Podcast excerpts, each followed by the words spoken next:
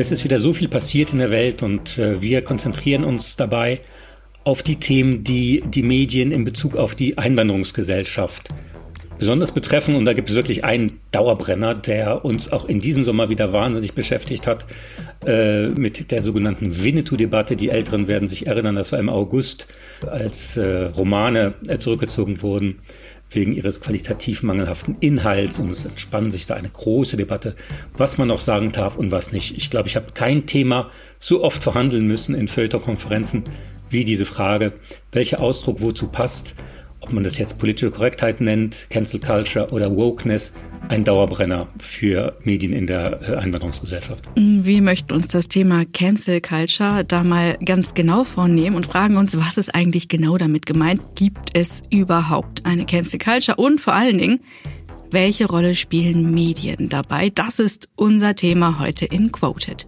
Es diskutieren Nadja Sabura, Kommunikationswissenschaftlerin und Linguistin. Und der Journalist Nils Minkmar in Quoted, der Medienpodcast der Civis Medienstiftung und der Süddeutschen Zeitung, gefördert von der Stiftung Mercator.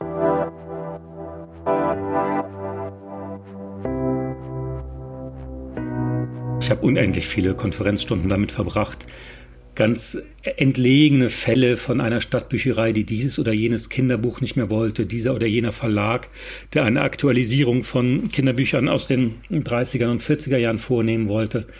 Und immer wird sowas gesehen ja als Vorbote einer großen Entwicklung, dass man die Klassiker bald nicht mehr äh, so lesen darf und äh, das Feuilleton sieht sich dann auf dem Abwehrkampf. Was macht man jetzt damit? Wie geht man damit um? Und nichts erregt die Menschen so sehr. Kannst du dir erklären, warum diese Erregung auf einmal so hochschlägt? Beziehungsweise es geht ja schon eine ganze Weile so, wie so eine Erregungswelle, die immer wieder auf und abschwellt. Ich glaube, es ist eigentlich äh, der Wunsch nach äh, einer auch nur erfundenen alten Ordnung, dass es alles so bleibt, äh, wie es mal war, wie man es in der Kindheit kennengelernt hat. Dieser nostalgische Aspekt ist sehr, sehr wichtig. All diese Themen sollen ihre Unschuld bewahren, mit der man sie damals gelesen hat. Und da will man nicht, dass einem heute irgendwelche Erwachsenen da reinreden. Das hat einen ganz starken regressiven Zug. Ja, ähm, ich habe mich ja auch ein bisschen äh, länger mit dem Thema beschäftigt und ich kann dir dann dazu stimmen. Für mich hat das alles so eine Form von einer Art öffentlich ausgetragener Identitätskrise. Ja, also Menschen, die bis jetzt Deutungshoheiten inne hatten, die letzten Endes auch Sprechposition inne hatten und ähm, letzten Endes auch Definitionsmacht, ähm, sind auf einmal in einer neuen durchaus pluraleren Gesellschaft natürlich jetzt konfrontiert und können sich nicht mehr auf ja, Letztwahrheiten zurückziehen, sondern werden jetzt gefragt, werden gefordert, werden kritisiert. Und ähm, das ist vielleicht etwas, was nicht unbedingt jeder gewohnt ist. Und dann sehe ich da so ja, gewisse Abwehrmaßnahmen, ähm, gewisse ähm, ja Möglichkeiten, sich quasi vom Inhalt äh, der Kritik zu entfernen und mehr so auf das Formale draufzuschauen. Und dann ist der Griff zum Cancel Culture Ruf, glaube ich, ziemlich schnell. Ja. Für mich war es nochmal wichtig, dass wir kurz in die Begriffsdefinition reingehen. Canceln könnte man so grob übersetzen als löschen oder ausschließen, als verdecken. Und da ist mir ganz wichtig, nochmal drauf zu schauen, dass es hier nicht um die so oft genutzte Zensur geht. Ja, man sagt immer, oh, Zensur, meine Meinung und ich darf jetzt auf einmal nichts mehr sagen. Wobei ich auch gerne hinterfragen möchte, ob das wirklich so viele Leute von sich äußern, dass sie auf einmal sich zensiert fühlen oder ob das auch vielleicht ein medial reproduziertes Phänomen ist. Aber es ist keine Zensur, denn der Staat greift hier halt einfach nicht ein, denn es geht schlicht um das Meinungsklima. Ähm, da gibt es äh, einen Journalisten, sein Name ist Jonas Scheible und der sprach sich dafür aus, dass wir vielleicht äh, diesen sehr schwammigen, vielleicht auch bewusst unpräzisen Begriff nochmal ein bisschen uns vornehmen und was und uns überlegen, wie man den anders definieren kann. Er spricht beispielsweise sich eher für das Wort Ächtungskultur aus. Das finde ich eigentlich eine ganz interessante Maßnahme, um da etwas mehr Anpack an das Thema zu bekommen. Ja, wo sich jeder distanzieren kann von bestimmten Entwicklungen oder Begriffen, die einem nicht passen, aber es ist keine staatlich verordnete, es ist kein Maulkorb, kein Berufsverbot, es ist, äh, es ist keine Unterdrückung. Äh, Und da geht es oft um Auftrittsverbote, ne, dass Leute, Veranstalter sagen, den möchte ich aber hier in meinem Saal nicht haben. Oder dass man äh, auf den sozialen Medien angegriffen wird für eine bestimmte, für eine bestimmte Formulierung. Äh, oder dass sich manchmal auch Werbepartner zurückziehen oder so. Was ich aber ehrlich gesagt immer noch so im normalen, ja, im normalen Rahmen finde, weil ich kann mir keine Gesellschaft vorstellen, in der alle immer alles sagen können. Ich glaube, mhm. diese Gesellschaft gibt es nicht. Ich kenne einige Menschen, die immer alles sagen, was sie denken. Das ist wahnsinnig anstrengend. naja, es gibt ja schon durch, äh, durchweg Normen, die ihren Sinn machen und die sich entwickelt haben. Ähm, und es gibt auch gewisse Tabus, die natürlich auch gewissen ähm, ich sag mal, Schwankungen unterliegen, beziehungsweise gewissen weiter Fortentwicklung. Und ich glaube, genau da sind wir gerade drin. Ähm, lass uns doch mal nochmal schauen, wie Medien eigentlich mit dem Thema Cancel Culture umgehen. Das ist ja immer unser Thema bei Quoted Medien und die Vielfaltsgesellschaft. Und mir scheint es so, dass es in Deutschland sehr stark auch ein mediales Phänomen ist, beziehungsweise vielleicht war. Ähm, man findet ja quasi fast keinen Tag in irgendeinem Medium einen Artikel, wo sich die Köpfe eingeschlagen werden. Teils das Ganze aber auch wirklich sehr gut ausdifferenziert wird und die Mechanismen hinter dem vermeintlichen Cancel Culture Ruf doch ganz gut dargestellt werden. Das muss man hier an dieser Stelle auch betonen. Ähm, mir ist aufgefallen bei der Recherche, dass Medien oft aus ihrer Position äh, reden und die Beiträge stammen überwiegend von Kommentatoren aus der Mehrheitsgesellschaft. Ja, ja, ja. Wie ist das bei euch? Also wenn ihr intern über das Thema sprecht, ähm, wie reden Journalisten, Journalistinnen über dieses Thema? Ja, es ist äh, ein unheimlich äh, emotional aufgeladenes Thema. Weshalb? Weil, ähm, weil man eben das Gefühl hat, hier kommt was von außen, ja, so eine Art, äh, so eine Art neue Sprachnorm. Und weil unser Geschäft in der schreibenden Zunft, aber natürlich auch im Radio und so doch die Sprache ist, hat man das Gefühl, okay, hier will von außen uns einer da reinpfuschen. Äh, das mögen wir halt nicht so gerne. Ne? Ich sage und schreibe gerne so, wie ich das denke. Und ähm, das ist so ein, ja, so ein ungutes äh, Gefühl, wo man denkt, hier kommt äh, auch so eine ungute Zeit auf, rollt auf uns zu. Was unheimlich hilft, ist, sich die Einzelfälle immer anzugucken. Und äh, das ist natürlich unheimlich aufwendig, beschäftigt uns auch. Äh, sie, diesen völlig absurden Winnetou-Skandal im Sommer, manchmal denke ich auch, das sind so Themen, um abzulenken von den anderen, ganzen anderen Problemen, die wir haben, dass man sich auf was konzentriert, wo man denkt, da bin ich auf sicherem Grund. Das kenne ich schon als Kind, ich kenne Karl May, ich kenne Winnetou, ich kenne diese Sachen, da lasse ich mir jetzt mal nichts reinreden. Für mich steckt dahin immer gar nicht der Wunsch nach Freiheit, gar nicht der Wunsch zu sagen, was man möchte, sondern der Wunsch nach Ordnung. Dass man immer weiß, in welchem Rahmen äh, äußern wir uns und wer bestimmt diesen Rahmen. Und äh, man möchte nicht, dass irgendwelche anderen, das sind ja auch immer das sind ja auch so diffuse Kräfte, die Wokeness-Bewegung, die kannst du aber ich frage mich immer, wer soll das sein? Wo, ich kenne diese Menschen gar nicht. Außer natürlich ein, zwei äh, hat man halt immer, äh, wenn man lange genug schaut in einem großen Land, äh, die da etwas, ja, Meinungen vertreten, so die man ja nicht teilen muss. Ne?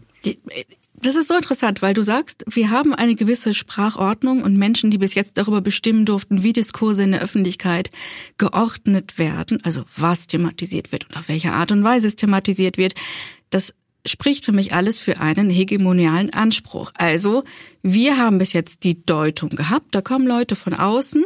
Du hast jetzt das Wort Fuschen benutzt, was ich total interessant finde. Ähm, es gibt ja Menschen, die durchaus wirklich äh, konstruktiv kritisieren und faktisch wissenschaftlich belegen, warum es beispielsweise sinnvoll ist, ähm, dass man ähm, gendert, dass man äh, beide Formen oder verschiedenste Formen nutzt, äh, damit sich alle Menschen sehen und abgebildet fühlen, äh, damit alle inkludiert werden in einer pluralen Gesellschaft. Ne? Also ähm, diese Unsicherheit, denke ich, das ist so ein ganz wichtiges Ding. Wir sollten da auch nicht vorverurteilen und Menschen, die sich davon in irgendeiner Art und Weise verunsichert fühlen, sozusagen in eine Ecke stellen. Das ist mir an dieser Stelle besonders wichtig, sondern versuchen zu ergründen, wo kommt eigentlich diese Unsicherheit her und ist die sogenannte Cancel Culture letzten Endes nur eine Form des Gaslightings, also eine Form vom eigentlichen Thema abzulenken. Woher kommt eigentlich die Verunsicherung? Ja, genau, das ist, äh, das ist wahrscheinlich das Thema, äh, was, was dahinter steckt, weswegen das alle äh, so sehr bewegt und so viel, so viel Energie äh, frisst. Ich finde es immer gut, man nimmt es als Chance zu lernen, ja, dazu zu lernen und eben nicht, äh, nicht wie in der Schule, wo man denkt, ich kriege jetzt eine schlechte Note oder ich werde ausgegrenzt, wenn ich was falsch mache, sondern man denkt, okay, na, das wusste ich nicht, ich freue mich, einen neuen Begriff äh, lernen zu können. Und mit der äh, Freude am Neuen möchten wir auch direkt unseren Gast begrüßen. Das passt einfach perfekt. Ähm, denn äh, für mich ist auch immer wichtig, dass wir äh, rausschauen. Wir haben ja in Deutschland eine wirklich recht emotionale Debatte rund um das Thema Cancel Culture, wie gerade schon beschrieben. Es geht hin und zurück und nicht richtig nach vorne, so zumindest mein Eindruck. Und ich fände es total spannend, jemanden zu hören, der sich qua Beruf damit auskennt, der aber auch den Blick über den Tellerrand wagen kann, beziehungsweise zurück zu uns. Wir begrüßen ganz herzlich an dieser Stelle unseren Gast Adrian Daub. Er ist Professor für vergleichende Literaturwissenschaft an der Universität Stanford in den USA sowie Direktor des Clayman Institutes. Er ist auch Podcaster und Autor in Medien wie die Zeit, FAZ oder dem britischen Guardian. Ähm, und sein neues Buch trägt den Titel Cancel Culture Transfer, wie eine moralische Panik die Welt erfasst. Passt perfekt. Hallo, Herr Daub. Hallo. Hallo. Schön, dass Sie da sind. In den USA scheint ja wirklich wie so eine Art, ähm, ja, eine Art Brandbeschleuniger dieser Cancel-Debatte vorzuherrschen. Ähm, so nehme ich das zumindest wahr. Ähm, da ist eine ganze Gemengelage von verschiedensten Thematiken, verschiedensten Akteuren, die sich da tummeln, auch an den Universitäten. Ähm, wie funktioniert dieses System eigentlich konkret in den USA, wenn man sich jetzt diesen Mikrokosmos des Campus anschaut? Wie schaffen es kleine einzelne Ereignisse wirklich in die Medien breit hineingespült zu werden? Wie kann man sich diese Dynamik in den USA vorstellen? Ja, das ist, das ist die zentrale Frage, die ehrlich gesagt auch im deutschen, in deutschen Texten sehr, sehr selten vorkommt. Nicht? Also diese Ereignisse sind im Normalfall real. Manchmal haben sie sich etwas anders zugetragen, als eben kolportiert wird, aber sie hat es gegeben. Ähm, aber sie sind eben nicht zufällig dann aus einer Mensa in Ohio in eine deutsche Tageszeitung geschwappt, äh, sondern da, da haben einige sehr gut mitgeholfen. Also eines ist eben, dass man in 30, seit 30 Jahren in den USA äh, eben diesen Diskurs über politische Korrektheit hat und als dann der neue Diskurs über Cancel Culture kam, eigentlich die beiden so ein bisschen kombiniert hat. Ähm, Cancel Culture bedeutet ja mal etwas anderes als politische Korrektheit, aber hat, je länger dann die, die angebliche Debatte wirklich lief, ähm, einfach einen Etikettenwechsel. Und ähm, das heißt, man weiß natürlich, wenn man in so eine, äh, in so eine Situation gerät, gibt es die Möglichkeit, irgendwie sich zu entschuldigen, den Ausgleich zu suchen oder eben zu den Medien zu rennen und zu sagen, ich bin hier gecancelt worden. Also das ist eine. Mhm. Also es ist eine, eine, eine Art der Aufmerksamkeitslenkung. Was mir hier passiert ist, ist kein Zufall. Es liegt nicht daran, dass ich irgendwas falsch gemacht habe. Es liegt an den moralinsauren Linken und am sich verengenden Meinungskorridor und so weiter und so weiter und so weiter. Ähm, und es gibt noch viel, viel länger in den USA eine Infrastruktur, die dazu da ist, ähm, ganz explizit solche Anekdoten aufzuarbeiten und sicherzustellen, dass sie sozusagen an die richtigen Redakteure kommen. Ähm, und das sind, das sind äh, gut ausgestattete ähm, äh, Thinktanks und Stiftungen, insbesondere von konservativen Multimilliardären, äh, lanciert. Und die arbeiten sich eben an solchen Anekdoten ab und stellen sicher, dass ähm, wenn irgendein 19-Jähriger etwas 19-Jähriges macht irgendwo, dass wir auch unbedingt davon hören wenn es eben sozusagen politisch ins Schema passt. Nicht? Wenn, wenn die etwas anderes machen, was ähnlich ungeschickt ist, aber eben politisch sich nicht so leicht ausschlachten lässt, kommt das gar nicht vor. Herr Daub, mein Eindruck ist immer ein bisschen, würden Sie das äh, auch so sehen, dass das immer dargestellt wird als so ein äh, Signalereignis. Ja, das ist praktisch an sich nicht schlimm, aber das ist eben der Vorbote, der Vorbote eines tiefgreiferen kulturellen Wandels, äh, der uns alle unter sich begraben wird. So, also wenn ich das mal so äh, zuspitzen würde in dieser Lesart. Ja, genau. Also das ist sicherlich eine, entweder das oder man übertreibt maßlos, was wirklich passiert ist. Das heißt, also entweder man tut so, als wäre dieser Person nicht, also ihre Existenz wurde vernichtet. Dann heißt das, ja, der durfte den Kurs nicht fertig machen. Also entweder man macht so, dass man sozusagen so tut, als wäre das im Grunde genommen schon dasselbe, wie eben das, was man befürchtet angeblich. Oder man sagt eben genau, das ist der, ähm, der Kanarienvogel im Kohleschacht, der sozusagen mhm. einem sagt, was jetzt uns allen droht. Wie gesagt, und, und diese Funktion erfüllt es auch seit den frühen 90er Jahren. Eine ihrer Thesen ist ja, äh, glaube ich, wenn ich das richtig verstanden habe, dass das aber jetzt nicht unbedingt der Aufschrei eines selbstbewussten äh, konservativen Bürgertums ist, das ja jetzt da in die Kulturkampfschlacht zieht, sondern ein Zeichen von Schwäche äh, praktisch der Rechten und der Konservativen, die, die, die nicht mehr so richtig wissen, was sie wollen und sich darauf einigen können, dass halt diese, diese äh, einigen Studenten da, dass das so mal gar nicht geht. Ja, also es ist sicherlich so, dass in den USA solche Wellen mit ziemlicher Regelmäßigkeit hochschwappen und es hat tatsächlich wenig damit zu tun, was sag ich mal, linke StudentInnen machen. Zynisch könnte man sagen, weil halt jedes Jahr kommen irgendwelche Erstsemester an amerikanische Unis und natürlich erzählen manche von denen Unsinn. Nicht? Also das, das ist ein, eine unerschöpfliche Ressource. Nicht? Das findet man immer. Ähm, aber trotzdem, es gibt eben Momente, an denen das verfängt, also wo man, wo man den Leuten diese Geschichte erzählen kann und das funktioniert in den Medien, es wird debattiert und so weiter. Und es andere Momente, wo, wo das wirklich was ist, was eher so auf der ziemlich extremen Rechten reüssiert äh, und auch da irgendwie nur so mitgemacht wird. Ne? Mhm. Äh, und der Unterschied ist tatsächlich, wie es um die konservative Bewegung in den USA tatsächlich steht. Denn es ist tatsächlich so, dass damit seit Jahrzehnten innere Widersprüche dieser Bewegung überplakatiert werden sollen. Also in Momenten, wo man eigentlich sich gerne miteinander streiten möchte, äh, wenn dann jemand aus Berkeley irgendwas sagt, dann ist der Haussegen gerettet, weil man sich dann zumindest über die aufregen kann. Ich komme dann nochmal zurück ähm, beim Thema überplakatiert äh, und ich verstehe das auch sozusagen als Aufbau wirklich von Feindbildern, um vielleicht von der inneren Lehre der Politiken abzulenken. Ähm, wie sieht es noch aus mit den Verteilern also dieser Geschichte? Wie sieht es aus mit den medialen Strukturen, die dahinter stehen? Eigentlich müsste man ja da denken, dass qualitätsreiche Medien das Spiel dann doch durchschauen und sagen, nee, da lassen wir uns nicht drauf ein, wir gehen nicht auf das, auf die Form, auf eine Diskussion der Form, sondern wir gucken wirklich auf die Inhalte und dann implodiert ja anscheinend dann doch ganz schnell einiges. Warum wird trotzdem das wirklich so auf und ab äh, wellenmäßig immer wieder begleitet und immer wieder in den öffentlichen Diskurs gespült und das breit?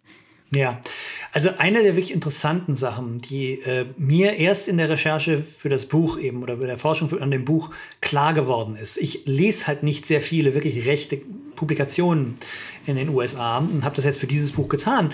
Und man muss wirklich sagen, ähm, Cancel Culture ist keine, ist keine Kreatur der Rechten. Ähm, es, ist, es ist tatsächlich eine, sag ich mal, rechtsliberale bis liberale äh, Presse, die sich besonders für dieses Thema interessiert. Mhm.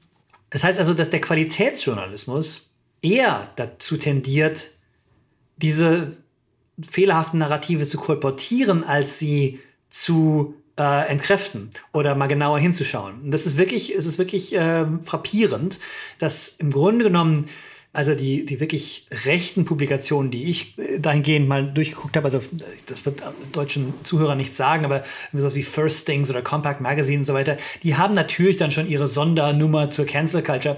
Und man merkt, das ist im Grunde genommen eine leicht aufgedrehte Version von dem, was im Wall Street Journal und in der New York Times auch schon zu lesen war. Und häufig nach, erst nachdem das dort reüssiert hat. Also es ist, ähm, es ist schon, es ist eine Kreatur des Qualitätsjournalismus. Und das ist eben auch, glaube ich, der Grund, warum ähm, da, äh, warum da die Medien in einer sehr prekären Lage sind, wenn es darum geht, diese Sachen äh, zu entkräften oder ein bisschen zu relativieren weil das so ein bildungsbürgerliches Publikum anspricht, die ja noch diese Zeitung lesen, an den Qualitätsmedien hängen und da so eine Art kulturelle Verunsicherung empfinden? Was glauben Sie? Ja, also ich glaube, es hat sicherlich etwas damit zu tun, am Anfang der Debatte ging es nicht um Kulturgüter. Und dann aber relativ schnell halt doch. Und es gibt halt eine bestimmte Art Mensch, der sich, der Angst hat, wenn irgendjemand Karl May an die Gurgel will. Und es gibt einen, den das nicht so umtreibt, dem das relativ egal ist. Und ich glaube, daran liegt es. Und es handelt sich auch häufig darum, dass ähm, viele Leute, die gecancelt werden, natürlich relativ mächtig und wichtig in ihren eigenen Bereichen sind. Also das sind häufig RedakteurInnen, das sind SchauspielerInnen, das sind ähm, AutorInnen und so weiter und so weiter. Was bedeutet, es gibt eine ganz bestimmte Art Mensch, die sich eben mit denen identifiziert und Angst hat vor dem, was denen passiert ist. Ja? Hm. Ähm, während ich mir vorstellen kann, dass jemand, der sich da eh das Gefühl hat, da stehe ich eh außen vor und das, da bin ich nicht Teil davon, für den ist das so oder so relativ akademisch, relativ äh, abgehoben und relativ unwichtig für deren Leben. Also ich glaube nicht, dass jemand, der bei Starbucks arbeitet, wirklich Angst hat, davor gecancelt zu werden. Jemand, der bei den New York Times arbeitet, halt schon. Es gilt also was zu verlieren letzten Endes, da sind wir wieder beim Thema Deutungshoheit. Ähm, und damit sind wir letzten Endes auch wieder in Deutschland. Ähm, wie sehen Sie denn die Berichterstattung bezüglich dieser Cancel Culture im deutschen Mediensystem? Wie schon erwähnt, das ist ja ein lustiges Ping-Pong-Spiel, das äh, wirklich auch in deutschen Qualitätsmedien äh, hin und her gespielt wird. Ähm, wie verhält sich das deutsche Mediensystem im Vergleich zum US-amerikanischen? Kommt die Debatte hier nur verzögert, aber mit ähnlicher Wucht an oder sehen Sie da auch strukturell zentrale Unterschiede? Unterschiede im öffentlich-medialen Diskurs zu diesem Thema? Ja, es ist schwierig zu sagen, weil natürlich die deutschen Medien, sag ich mal, anders funktionieren als die amerikanischen. Gerade die Zeitungswelt ist eine sehr andere. Aber ich würde doch sagen, man kann, glaube ich, schon sagen, dass es in Deutschland intensiver gemacht wird als in den USA. Mhm. Also in den USA gibt es Organe, die ziemlich ver, ver, äh, verlässlich sich auf dieses Thema beziehen. Aber die erscheinen nicht so häufig. Also ich glaube wirklich, dass einem, einem deutschen Zeitungsleser, einer deutschen Zeitungsleserin äh, sehr viel häufiger über Cancel Culture berichtet wird als dem durchschnittlichen äh, New York Times Leser. Das ist schon irgendwie bemerkenswert. Ja, aber in, ein großer Unterschied ist eben, dass in Deutschland das häufig, also dass der, das absolute, die absolute Mehrzahl der Artikel zu Cancel Culture in Feuilleton oder Feuilletonesken, das heißt ja nicht bei jedem Feuilleton, aber also bei den, in den Kulturseiten ankommen ähm, was in den USA nicht der Fall ist. Das heißt, in den USA geht es dann eher darum, dieser Professor wurde ausgeladen, nur weil er behauptet hat, und dann können wir jetzt irgendwas, ne, fill in the blank, also was weiß ich, ähm, andere äh, ethnische Gruppen seien, äh, seien genetisch äh, minderwertig oder sowas. Ähm, und, und das ist dann so, das ist der Aufhänger. Und in, US, und in Deutschland ist es eben sehr stark, was ist diesem Film passiert, was ist diesem Filmemacher passiert, was ist äh, diesem Kinderbuch passiert und so weiter und so weiter. Äh, dadurch ist es, glaube ich, noch mal bildungsbürgerlicher geworden. Wir haben ja natürlich auch einen viel höheren Anteil an Bildungsbürgertum äh, in Deutschland, gerade unter den Leserinnen und Lesern von, von Qualitätsmedien. Und auf der anderen Seite bei diesen eins konservativen Häusern äh, irgendwie das große Problem, was Sie beschrieben haben, gegen was und für was sind wir eigentlich? Und da ist das natürlich, äh, äh ist es natürlich immer eine geeignete äh, Zielscheibe. Man muss diese äh, manche auch betagten Abonnenten ja auch immer wieder aufregen und immer wieder das bieten. Dann das mhm. und das wird jetzt hier gefordert. Seid ihr dafür oder dagegen, damit, damit überhaupt mal wieder diese alten Schlachten nochmal äh, Kernkraft und, und der Kommunismus ist ja alles irgendwie durch und dann braucht man halt immer wieder was. Wobei ich mich halt frage, wer sind da die Trägerschichten? Wie gesagt, ich kenne die alle nicht so richtig. Mhm. Jetzt mache ich wieder den Sprung zu den Medien. Ähm, wir sind ein Einwanderungsland. Äh, die USA ist es sowieso noch mal deutlich stärker. Für mich ist die Frage, wie da die Mechaniken letzten Endes zusammengreifen oder die verschiedenen äh, quasi Zahnräder in dieser Cancel Culture Debatte. Was hat eigentlich äh, die Einwanderung oder das Selbstverständnis als plurale Gesellschaft mit diesen Abwehrbewegungen der Cancel Culture zu tun? Gewiss. Es fällt auf, dass sich viele dieser, nicht alle, aber dass viele dieser Cancel Culture Anekdoten sich ranken um Momente, in denen Studierende, die selber nicht weiß sind, erkennen müssen, wie man über sie geredet hätte, wenn sie nicht da wären. Hm. Und wie man vielleicht vor 30 Jahren über sie geredet hat, weil sie nicht da waren.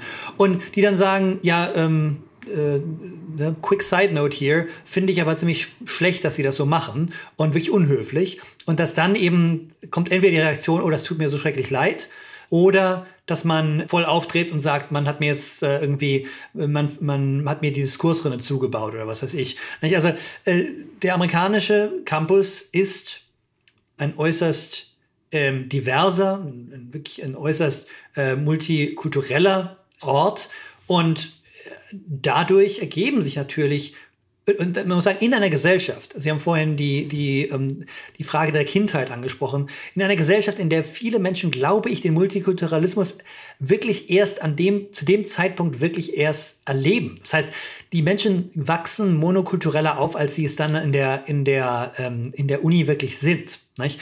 Und durch diese, durch diesen Bruch kann dann ähm, kann dann eben eine, ein, ein, können, da können dann natürlich Missverständnisse entstehen oder auch Momente einfach des Konflikts, wo man sagt, ähm, äh, das, das, so lasse ich mir das nicht auf den Kopf sagen. Ne?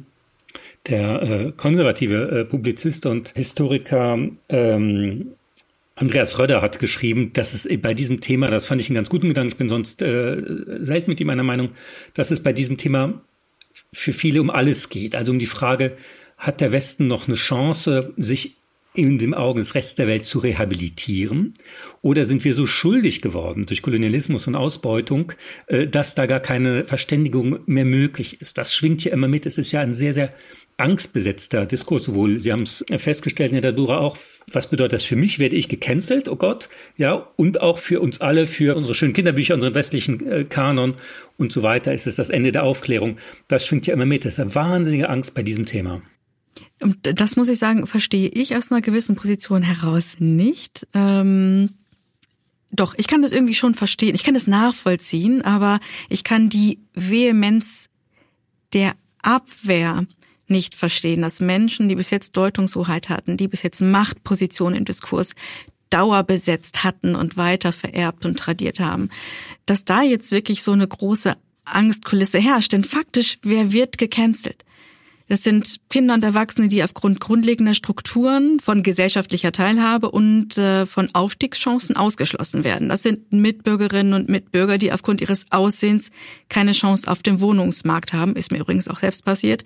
Menschen, die ihr demokratisches Recht auf die Teilnahme an Demonstrationen wahrnehmen wollen und stattdessen in Präventivhaft genommen werden. Also du meinst, wer wird faktisch gecancelt? Richtig, genau. Und ich denke, wir sollten uns in der Diskussion um Cancel Culture immer auch wieder gewahr werden, was ist letzten Endes eine Selbstpositionierung und wo findet tatsächlich realer Ausschluss statt und dass diese Leute sich dann tatsächlich nun auch im Diskurs hörbar machen und dass sie das auch nicht mehr mit einer irren Mordsgeduld machen, mit einer Engelsgeduld eher, sondern dass sie auch deutlich und durchaus laut, aber auch konstruktiv kritisieren. Ähm, wir möchten das Versprechen einer gleichen, gleichwertigen, egalitären Gesellschaft auch für uns eingelöst sehen. Ähm, das finde ich letzten Endes medial besonders berichterstattenswert. Äh, deswegen möchte ich auch ganz gerne nochmal dazu kommen, dass äh, diese Artikel, die sich dann tatsächlich eher weiße ältere Feuilletonisten ähm, hin und her schreiben in den Medien, ähm, vielleicht doch auch nochmal ergänzt äh, werden könnten durch die Perspektive derjenigen, die nicht Angst davor haben, sondern die es tatsächlich erleben. Du hast völlig recht, es ist immer so eine Pose des Ich armes Opfer. Ja, ich armes Opfer. Mein Buch wurde schon wieder äh, nicht gekauft in der Buchhandlung. Ich werde gecancelt. Und äh, ich finde vor allem diese, diese mangelnde Bereitschaft, als wäre es schlecht, dazu zu lernen. Als wäre es schlecht zu sagen, okay, das habe ich bis jetzt, wusste ich nicht, dass man das so sagt. Und ich lerne das mal, was das heißt. Ich habe vor kurzem überhaupt erst den Begriff Cis-Mann gelesen. Da habe ich da geguckt, was ist, ach, das bin ja ich. Äh, interessant. So, aber jetzt weiß ich das, ich finde das jetzt überhaupt gar keinen, so, das ist auch interessant, diese Sachen zu studieren und sich damit zu beschäftigen. Absolut. Und vor allen Dingen erfährst du jetzt diese Form von Kategorisierung, die andere Menschen schon seit Ewigkeiten erleben. Herr Daub, ähm, jetzt habe ich natürlich ganz äh, am Schluss noch eine Frage. Haben Sie denn einen Tipp an hiesige deutsche Journalistinnen und Journalisten, was Sie im Bereich Cancel Culture Diskussion gut machen können? Ich denke, das Allereinfachste wäre, ähm, die Person, die die Vorwürfe erhebt, ausfindig zu machen und ein paar Fragen zu stellen. Es ist für mich unglaublich auffällig, wie viele dieser Cancel Culture Anekdoten reine Solos sind. Wir hören nur von der Person, die sagt, ich bin gecancelt worden. Und äh, das sind so Sachen, die bei denen, da merkt man immer schmerzhaft an diesen Texten, dass sich da der Autor, die Autorin diese Mühe nicht gemacht hat. Herr Daub, herzlichen Dank. Äh, das war Adrian Daub, Professor für vergleichende Literaturwissenschaft an der Universität Stanford in den USA. Äh, sein neues Buch, wir haben es schon erwähnt, äh, heißt Cancel Culture Transfer, wie eine moralische Panik die Welt erfasst. Und daran kann man noch einiges mehr erfahren. Es kommt in diesen Tagen heraus. Vielen Dank, Herr Daub. Vielen Dank. Ja, ähm, wir, Nils, du und ich haben ja auch immer den Blick darauf, ähm, was konstruktiv jetzt gemacht werden kann mit dem Thema. Thema Lösungsvorschlag. Ich finde immer, was hilft, ist die Frage, welcher Inhalt wird hier eigentlich gerade wirklich verhandelt und in welcher Machtposition befinden sich die Leute. Ja, ja, ganz klar. Er hat es ja schon sehr gut gesagt, äh, genauer tatsächlich nachzuforschen, wie auch bei diesem Winnetou-Skandal. Je mehr man hingeguckt hat, desto mehr löste der sich auf, äh, um zu schauen, gibt es sowas überhaupt und wer braucht diese Debatten und wofür? Das, das finde ich interessant, weil nach meinem, nach meinem Empfinden gibt es diese Wokeness äh, als große soziale Bewegung gar nicht. Zumindest wurde sie jetzt in der konservativen bis reaktionären Presse als die größte Gefahr für die deutsche Demokratie beschrieben. Ähm, Thema Wokeness, aber ich bin komplett bei dir. Das muss erstmal belegt werden und nicht einfach nur rausgetrötet werden. Guck, jetzt bin ich schon bei Mastodon getrötet. Ah, da wird getrötet. Ja, da wird getrötet, nicht. nicht getweetet, sondern getrötet. Ähm, für mich äh, gerät noch etwas ganz Wichtiges in den Blick, wenn wir beim Thema Lösungen und Lösungsvorschläge ähm, uns bewegen. Und zwar ist es das Thema gemeinsame Zielorientierung. So, also haben wir eigentlich das gemeinsame Ziel, wenn beide Seiten ja auf unterschiedlichen Ebenen und mit ganz unterschiedlichen Zielen kommunizieren, ähm, dann kommen wir überhaupt nicht weiter. Und ich glaube, hier in Deutschland haben wir so eine Konstellation in den Medien gerade aktuell vorherrschen. Einerseits ist da das Thema Erkenntnisgewinn. Lass uns auseinandernehmen und sezieren, was steckt eigentlich dahinter. Und auf der anderen Seite ist es ein Totschlagargument, so eine Art Diskurszerstörungsinstrument. Äh, und da müssen wir, glaube ich, viel stärker hinschauen. Der Kommunikationswissenschaftler Tanjev Schulz hat das mal so schön äh, formuliert. Ähm, das Wichtigste ist, dass man wirklich von einer Vernunft- und Verständnisorientierung als wichtige Anforderung an den demokratischen Diskurs ausgehen muss. Heißt, ich muss annehmen, dass du, Nils, mir wohlgesonnen bist und ich dir und dass wir auf ein gemeinsames Erkenntnisziel hinarbeiten.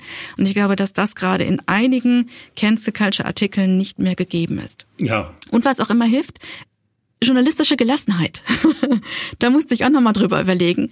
Ähm, und musste ich auch drüber nachdenken, dass es doch ähm, auch in den sozialen Medien, aber natürlich auch äh, auf den ähm, Blättern und äh, auf den Seiten, auf den Webseiten doch auch wirklich sehr schnell hin und her geht mit dem Ping-Pong und mit den gegenseitigen Vorwürfen. Und wenn man doch weiß, dass es eigentlich eher so eine Art, ja, Angebot des Erregens, dass man sich dann vielleicht nochmal zurückzieht und einmal durchatmet und sagt, ist es das jetzt wert oder was verdient eigentlich die journalistische Aufmerksamkeit wirklich in diesem Moment? Ja klar, leider wird halt mit diesen Aufregungen und Ängsten unheimlich viel Geld verdient. Aber wir haben heute wieder sehr viel, sehr viel gelernt, sehr viel diskutiert, sehr viel erfahren und äh, das muss ich jetzt erstmal ein bisschen sacken lassen. Wir sehen uns wieder in 14 Tagen. Ganz genau. Das werden wir dann weiter besprechen und weiterführen in Quoted, der Medienpodcast, eine Kooperation der Zivis Medienstiftung für Integration und kulturelle Vielfalt in Europa und der Süddeutschen Zeitung, gefördert von der Stiftung Mercator. Wer weiß, was bis dahin wieder passiert ist.